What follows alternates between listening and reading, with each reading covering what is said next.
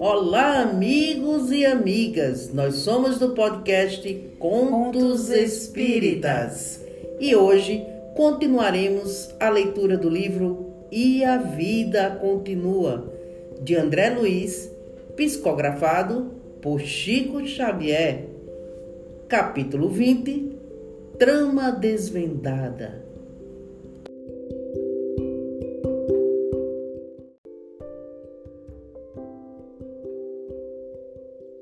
Patife, acelerado, você não se afastará sem contas. Você que acreditava que era só acabar comigo, hein? Fique sabendo que, tentando privar-me do corpo, não obteve outra coisa senão colocar-me em sua própria casa. Vivo aqui, moro aqui e sua mulher me pertence. Fantine, de sentimento apurado qual se achava, depois de tantas refregas, implorou. Oh, Desidério, eh, perdoe-me, estou arrependido. Perdoar? Isso nunca. Estou longe do fim. Vocês me pagarão ceitil por ceitil, miseráveis. Vocês ocultaram aí na terra o sangue do crime na capa do arrependimento e julgam que consegue lavá-lo com lágrimas falsas? Ninguém morre. Vocês, bandidos que burlam a justiça do mundo, serão punidos pela justiça divina. E a justiça divina, em meu caso, sou eu mesmo. Espírito vingador, sim, sou. E quem me contestará esse direito? A superexcitação do desventurado provocava nele mesmo o corrompido pranto do ódio, e era igualmente chorando que profligava. Cretinos delinquente, perdi a existência, meu lar, minha esposa, minha filha, e vocês esperam de mim um prêmio à crueldade com que me aniquilaram? Então vocês exterminam um homem e exigem que esse homem lhe beije as mãos?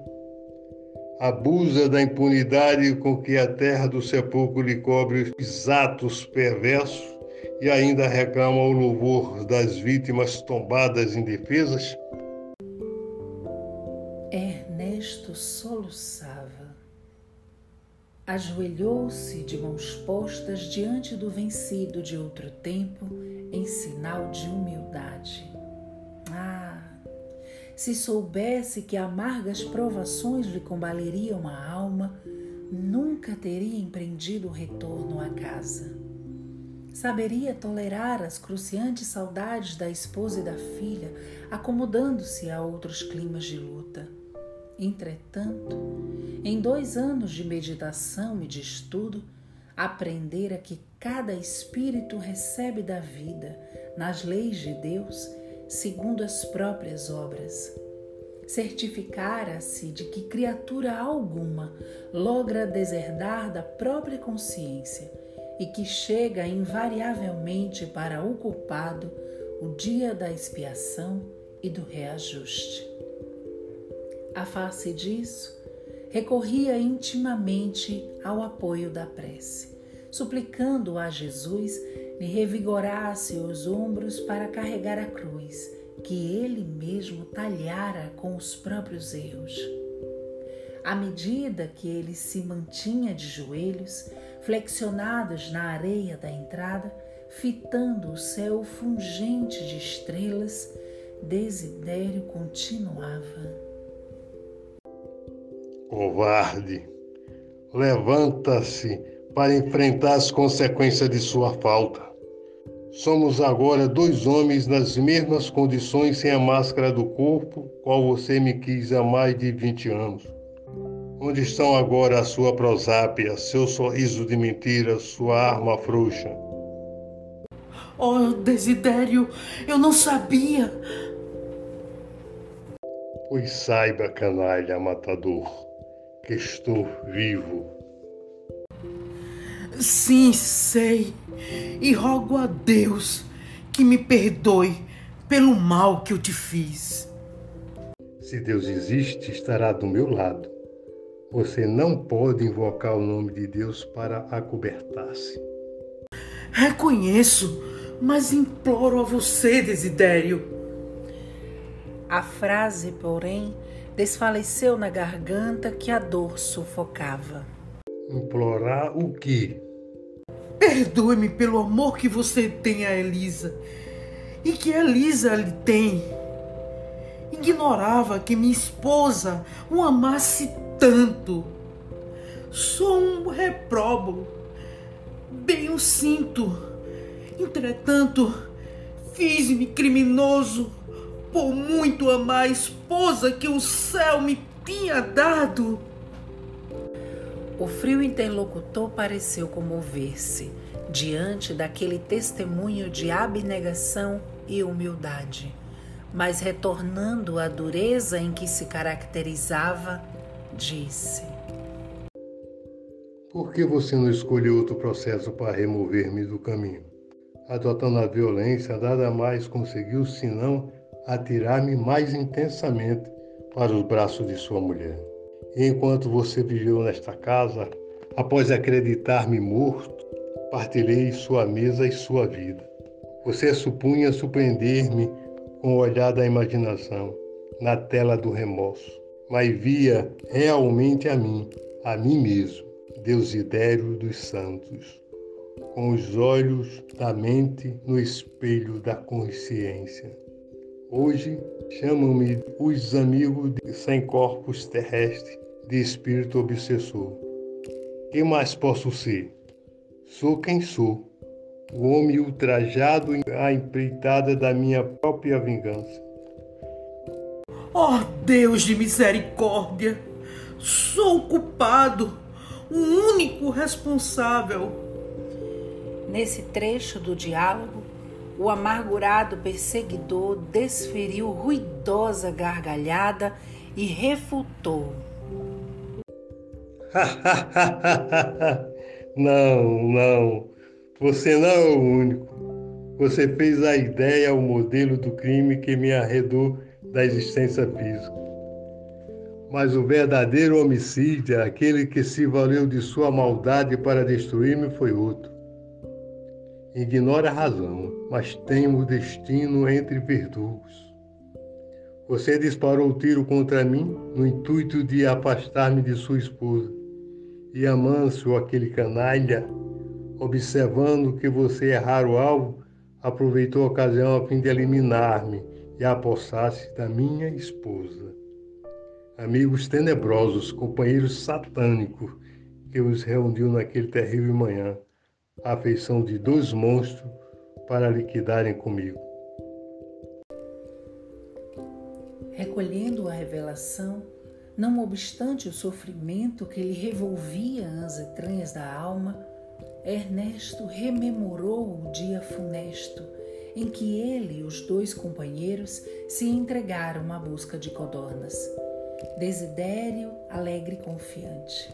Amâncio, preocupado com os dois cães especializados na descoberta e no levantamento das presas. E ele, Fantine, ensimesmado, arquitetando o delito. Recordou que Amâncio se esmerava em conduzir os cachorros, absolutamente entretido com os possíveis resultados da empresa. Depois de algumas pequenas incursões pela mataria, com balásios infrutíferos, Desidério escalara um tronco de árvore velha e cravara-se entre galhos robustos de espingarda na mira das aves em voo. Amâncio de um lado e ele, Ernesto, de outro, com reduzidas distâncias entre si.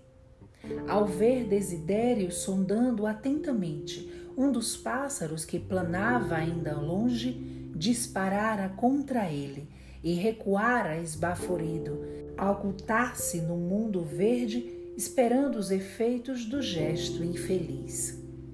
Não percebera qualquer grito, mas sim outros tiros que atribuiu, como era óbvio, a arma de Amâncio em ação de caça.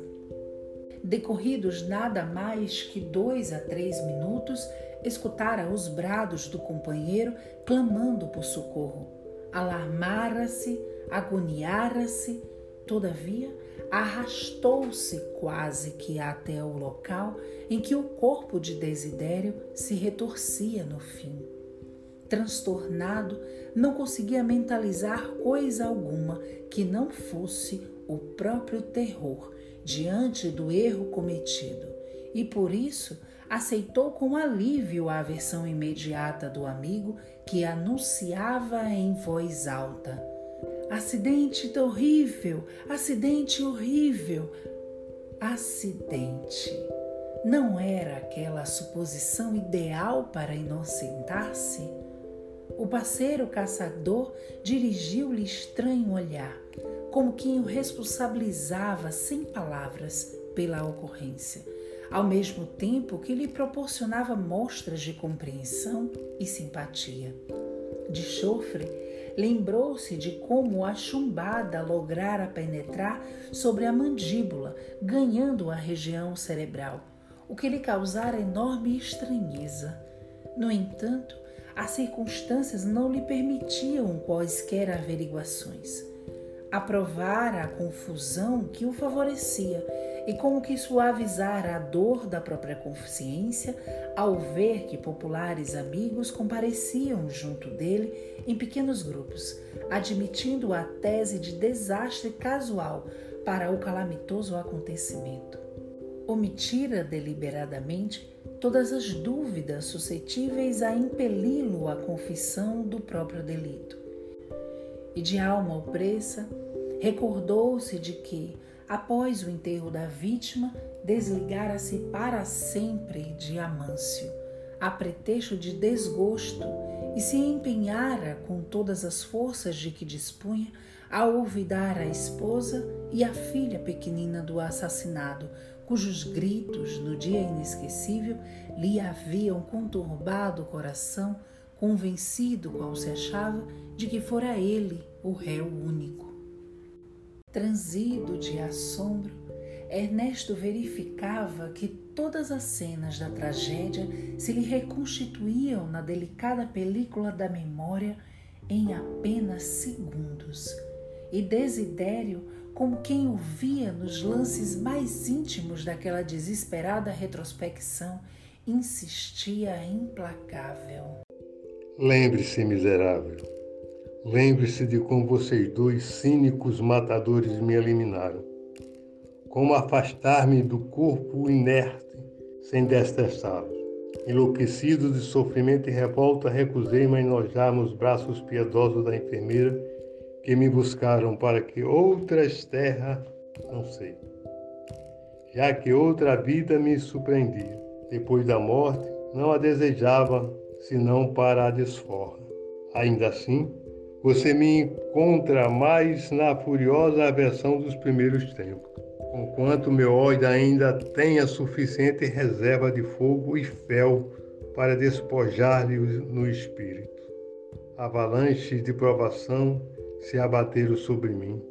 Entretanto, você, o suposto homem de bem, receberá agora no tribunal da consciência, por minha vingança máxima, o peso inexorável das minhas acusações. Prosseguindo, num misto de crueldade, pranto, nojo e dor. Pense no martírio com que me reaproximei desencarnado da esposa jovem e da filha tenra, para ver Amâncio, o assassino, senhoreasse-lhe a existência. Ah, Fantine, acredita você que a princípio eu quisesse tanto a sua mulher? Não. Eu era um homem sem qualquer princípio religioso e por este motivo sem qualquer orientação definida. Possuía uma esposa e uma filha que adorava e punha meus olhos sobre eles à maneira de um tolo entusiasmado por ver-me distinguido pelas atenções de tão devotada e distinta mulher. Contudo, em vez de uma palavra franca de companheiro capaz de impor-me um lugar justo, você, ralado de ciúme, tentou abater-me como a limaia no campo. com isso, você, Ernesto, me transfigurou numa fera sem a jaula dos ossos, abominando invasor do meu lar, pois Amâncio Deus expressa em desposar Brígida, a moça que eu deixara viúva, inexperiente. Eu sentia em seu antigo refúgio caseiro a presença de um inferno que me expulsava. Batido à maneira de um cão encorraçado e sem dono, sem a companheira que me retirou da lembrança e sem a filha que devia beijar meu algoz por segundo pai. Vaguei pelas estradas de ninguém, entre as maltas das trevas, até que me instalei definitivamente ao pé de Elisa. Sua mulher, cuja silenciosa ternura me chamava insistentemente. Aos poucos, de ponto de vista do espírito, ajustei-me a ela como o pé ao sapato, e passei a amá-la com ardor, porque ela era a única criatura da terra que me guardava na memória e no coração. Ante a pausa de Desidério, que se impunha a curto silêncio para repouso, Ernesto quis implorar piedade, mas não pôde o verbo esmorecer-lhe na garganta, asfixiada de desespero, enquanto lhe tremiam todas as fibras da alma, qual condenado, ouvindo o próprio libelo, sem possibilidade de qualquer defensiva. O adversário refizera-se e investia. Tudo isso por quê? porque o remorso deformou a sua vida mental de homem. Você, desde a empreitada ominosa em que perdi meu corpo, andou buscando incessantemente uma fuga impossível. Mergulhou o espírito em negócios e rendas, compromissos e carretagem, viajando e viajando sem procurar saber se a sua esposa e a sua própria filha eram almas necessitadas de assistência e carinho. Tudo isso fez da minha afeição por Elisa mais uma afeição terrestre. Obsessor, oh sim, sou. Mas sou também servidor incondicional de quem leva seu nome e aguentou sua frieza de coração. Aprendi com sua mulher a paciência e o silêncio para esperar e esperar. Você soube algum dia das enfermidades de sua filha na infância? Conheceu as duras tentações dos dias primeiros da juventude? Sabe que rapaz insensível lhe abusaram da confiança? Por acaso enxugou alguma vez as lágrimas ardentes que lhe queimaram o rosto depois dos pontapés daqueles mesmos jovens desalmados que lhe prometiam lealdade e ternura? Ah, Fantine, Fantine, você nunca desceu a faixa do suplício do seu mundo doméstico.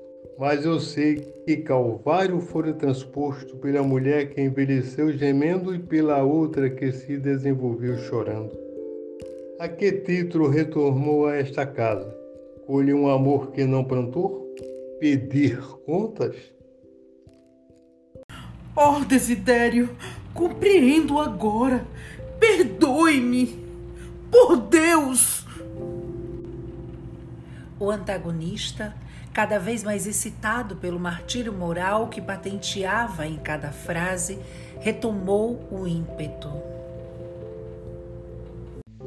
Padeci por sua filha e pela outra, a pequenina que a morte em mim constrangera a largar. E laqueada de boa fé, pelo patife que lhe absorver a atenção, Brígida concordou em descartar-se de nossa filhinha situando-a muito cedo em estabelecimento de ensino onde, se é verdade que recebeu educação esmeral, curtiu a falta dos pais, qual se fosse enjeitada do berço. O que sofri, Fantino, o que sofri. Entretanto, minha agonia não pararam nesses cuidados. Minha infortuna filha, que cresceu triste moralmente e quase desamparada míngua da assistência paternal que você e Amâncio lhe furtaram, encontrou a morte há precisamente dois anos. Casou-se muito cedo com um acelerado que lhe destruiu todos os sonhos. Oh, como trabalhei para evitar a comunhão com esse homem covarde. Caminhava incessantemente entre os seus e os meus esmagados de desespero, dedicando-me a conjurar a tragédia que afinal se consumou. Quando fui vê-la morta junto do companheiro desalmado, e sofredor e tão desvalido quanto eu mesmo, ajoelhei diante do corpo imóvel que ainda ali conservava o derradeiro sorriso e jurei que me vingaria dos três mascarados que o rodeavam. Amâncio, o matador, Brígida, a ingrata, e o detestado genro, cuja presença me enoja.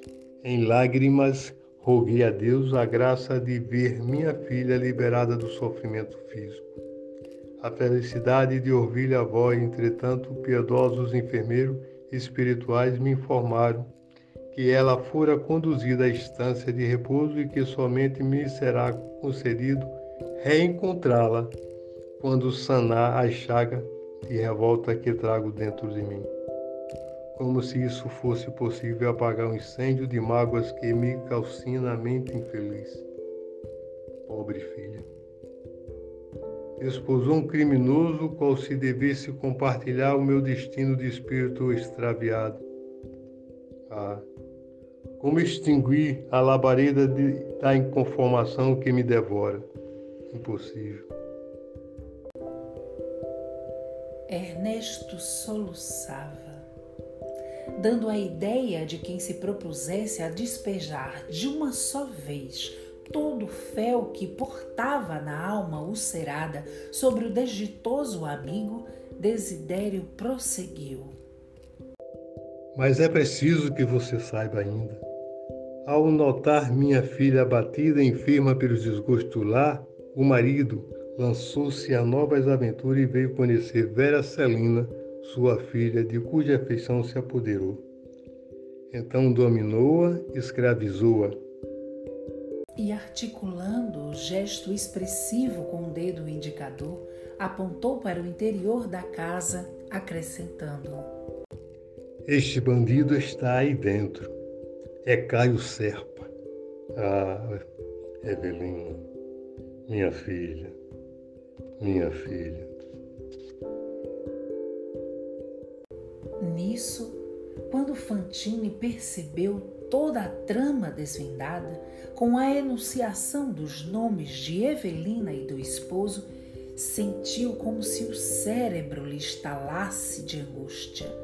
Deslocou-se de um salto e, embora suplicasse a bênção de Jesus e a proteção de Ribas, correu para o matagal próximo, entre gritos dificilmente abafados, e rojou-se no solo arenoso da ilha à maneira de um cão espancado, granindo de dor.